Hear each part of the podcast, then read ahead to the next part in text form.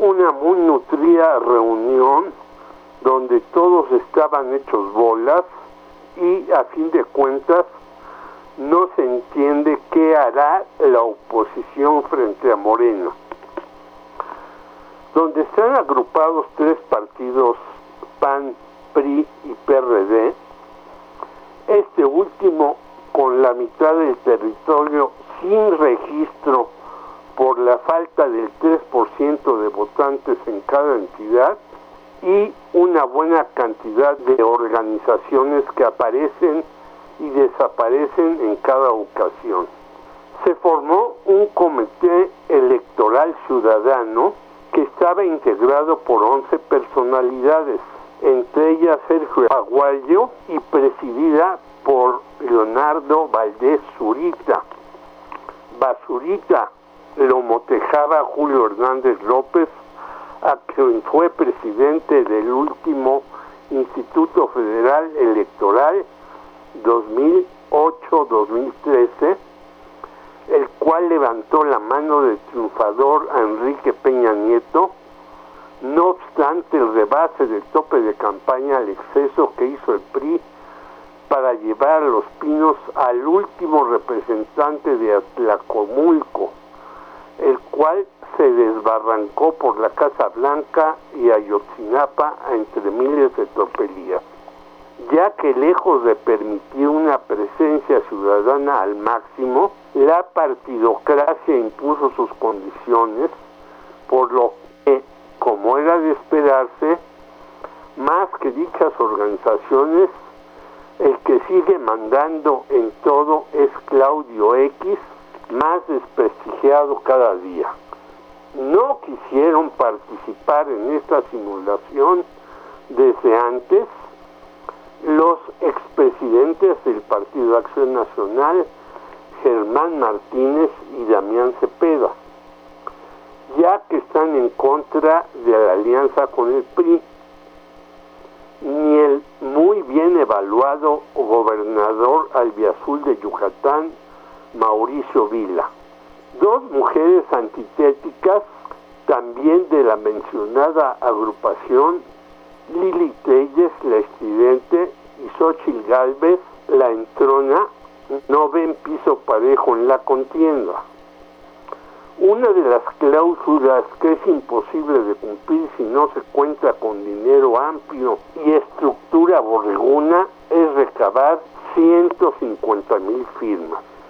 Entre los posibles inscritos de todo color y deshonor están por el PRD Miguel Ángel Mancera y Silvano Aureoles, quienes tienen de fama de haber realizado administraciones cuestionadas por el saco del presupuesto. El PRI tiene sus filas a dos juniors, Enrique de la Madrid y Claudia Ruiz Macié, el vástago de un presidente que nos llevó a la primera gran crisis contemporánea de la que no nos recuperamos y ella, Claudia, sobrina del escondido en España y quien abrió el país a todas las empresas extranjeras, Carlos Salinas de Gortari. También en este equipo está Beatriz Paredes, que llega caminando y tiene que ayudarla en silla de ruedas debido a sus problemas graves de salud. En el PAN encabeza Santiago Krill, quien hizo todo lo que le ordenó Fox, perdió la batalla por el Distrito Federal a manos de López Obrador y concedió licencias de casinos a decenas de empresas, las cuales son hoy las patrocinadoras del pésimo fútbol que padecemos donde seguramente hay lavado de dinero al máximo. Por cierto, en Europa ya se prohibió que las casas de apuesta hagan anuncios de juegos deportivos. Ojo, Instituto Federal de Telecomunicaciones. Y también está la señora Telles que se pelea hasta con sus compañeras de partido ya que tuvo una disputa con Lía Limón si se dice todes o todos, lo que muestra que algunas hasta a los de casa atropellan.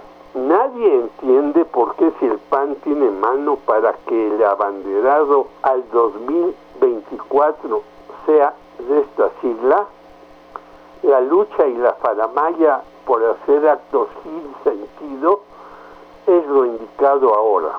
Eso sí, el 26 de julio sabremos quién será el que sea el candidato que estará por parte de ellos y se adelantarán a Morena, que será hasta agosto.